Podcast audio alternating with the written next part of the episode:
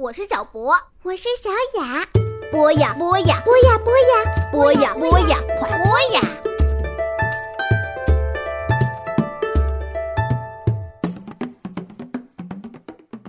小朋友们，你们好，欢迎收听《冒险夏令营》。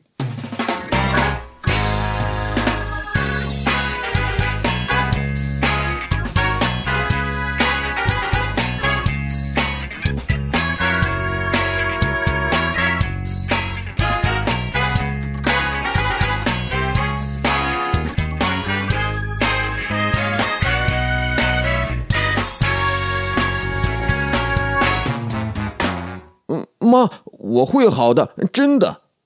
我说，虽然我并不觉得好。妈妈眼泛泪光的上了车，看着他们开着车离开，真是件难过的事。我疯了一样的挥手，咦，车后座上也有人在向我挥手。那是小熊沃尔特，他被车带走了，他离开了我。来吧，吉姆。莎莉老师说：“他把手臂搭在我的肩膀上。”嘿，凯莉，等等我们！凯莉一下就窜过门，进入冒险者中心的大厅。其他的小孩子在哪儿呢？他喊道：“我们什么时候开始冒险呢？”嗯，我可以先去划独木舟吗？不，等一下。那个从悬崖上倒挂下来的运动叫什么？优声下降。莎莉说：“我咕哝着词语，倒挂和悬崖，有点想呕吐。”哎，我应该会爱上优声下降的。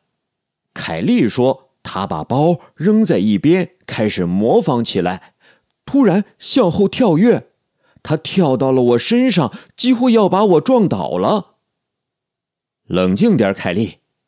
莎莉说：“啊我不是很擅长冷静。”凯莉大笑着说：“我明白了。”莎莉摇了摇头说：“啊，好的，你们最好先去放下行李。你们的卧室在楼上，走廊尽头。”女孩的在右边，男孩的在左边。你们会看到门上贴着小老虎的海报。凯莉和我一起上了楼，我不知道该跟他说些什么。我觉得自己又呆笨又害羞。他冲我做了个鬼脸儿。莎莉老师刚刚怎么说的呀？女孩的在左边，那你应该走这边。凯莉说着，把我向右边的门随意推了一把，门被推开了。里面的两个女孩盯着我大发脾气，她们正在试穿对方的衣服。这里不许男生进入，走开！漂亮点的那个甩了甩头发说：“是的，快走开，你这家伙！”他的朋友说：“我立刻走开。”凯莉也被骂了。不过他一点儿也不在乎。哦哦，互换东西呢？他说着，高兴的耸了耸肩。这次我试了试左手边的门，小虎队的卧室一点儿也不温馨，几张铁床像孤儿院似的，几个衣柜和抽屉。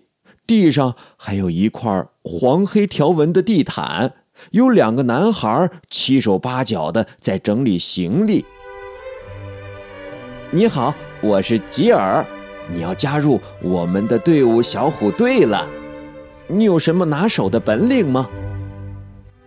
开口的是那个高个子，他的言谈举止都显得他非常爱出风头。嗯，我使劲儿的想了想。好吧，我拿手的是数学，还有我是说运动，傻子。吉尔嘲笑我。你参加了什么校队呀？我没参加。你什么队都没参加？哦，你真厉害！吉尔挖苦我说：“我们这儿有两个女孩，这个肥仔，还有你。我才不是肥仔呢！你个脓包！”胖男孩嚼着东西说：“我咯咯的笑，我知道脓包可不是什么好词儿。爸爸长过一次。”胖男孩也咯咯的笑起来。嘿，我是饼干男孩，你叫什么？吉姆，把背包放在饼干男孩旁边的床上，别用那张床，那张是我的。吉尔立刻说道。接着，他把我的背包一脚踹到了地板上。你的床在那边，饼干男孩说。他让我们自己整理行李。下午茶什么时候开始啊？我等不及了，我快饿死了。他扯开另一包饼干，开始大嚼特嚼。吉尔拉开网球拍带的拉链，大力的在空中挥舞，练习发球。我开始整理东西。我拿出放在行李箱顶端的数独游戏书。里面还有我最爱玩的九宫格数字题。这里的生活注定是无聊透顶，有了它，我也算是有点安慰。另外，我还带了点口香糖和几支笔。除此之外，妈妈没有在我的行李箱里准备泳衣，这也让我觉得安慰不少。我的衬衣和睡衣闻起来有股洁净的花香味儿。那是家的味道，我必须俯身下去，这样吉尔和饼干男孩就看不到我被泪水打湿的眼睛了。突然，我的头被什么东西重击了一下，小心点儿！我尖声叫道：“对不起啦，只是练习嘛。”吉尔说：“天哪，你不是在哭吧？”只是球擦了你一下，我可没碰你。我用力的吸了吸鼻子。那你带网球拍了吗？吉尔问。我开始有点担心起来。嗯，我以为他们应该会提供全套的球拍吧。我说。说的对，饼干男孩说。他悄悄递给我一张纸巾。上面有点巧克力味儿，但是擦鼻涕已经够用了。这儿的球拍肯定很老土，吉尔不屑地说：“所以我带了自己的装备来。”他开始掏自己的包，把装备拿出来给我们看。他们看起来都是全新的，而且很贵的样子。我也带了我的装备。饼干男孩神秘的笑了，他用胳膊捣了捣我，拉出一个大野餐篮。我看见成堆的饼干、薯片、苹果、糖果和罐装可乐，美味啊！我说。饼干男孩摸了摸他的肚子，吉尔用一种带有优越感的方式叹了口气。我也带了点装备，我说着，掏出我的安全头盔给他们看。我刚把它拿出来，就意识到自己犯了个弥天大错，尤其是妈妈用明亮的粉色荧光笔在头盔上写上了我的名字。吉尔故意装作一副恍然大悟的样子。那是什么呀？嗯？他问。其实他明明就知道。嗯，这个是安全头盔。我支支吾吾的说：“我明白了。”吉尔说：“那你什么时候要带着它呢？”当我……当我的声音变小了，吉尔开始用力练球，我迅速躲起来。当娇气小宝宝在玩网球的时候，吉尔嘲笑说：“防止被球砸到小脑袋，是吧？我假装没听到，不理他。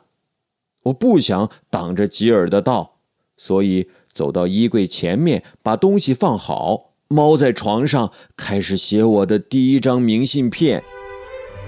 我写明信片的时候，饼干男孩送上一块饼干，这饼干有点软软湿湿的，不过还是要谢谢他。于是我在第一张明信片上加了一行字。但是我得到了一个朋友，他叫饼干男孩。傍晚时候，莎莉老师走进每个房间，分发了一张叫做“活动意向表”的纸。你们认真点写哦，用最工整的字体。明天打球的时候，记得穿上你们最舒服的鞋子。莎莉老师说。我们一定要去吗？饼干男孩问。我们好累，明早能睡个懒觉什么的吗？莎莉老师根本就当他没问过，关上了门。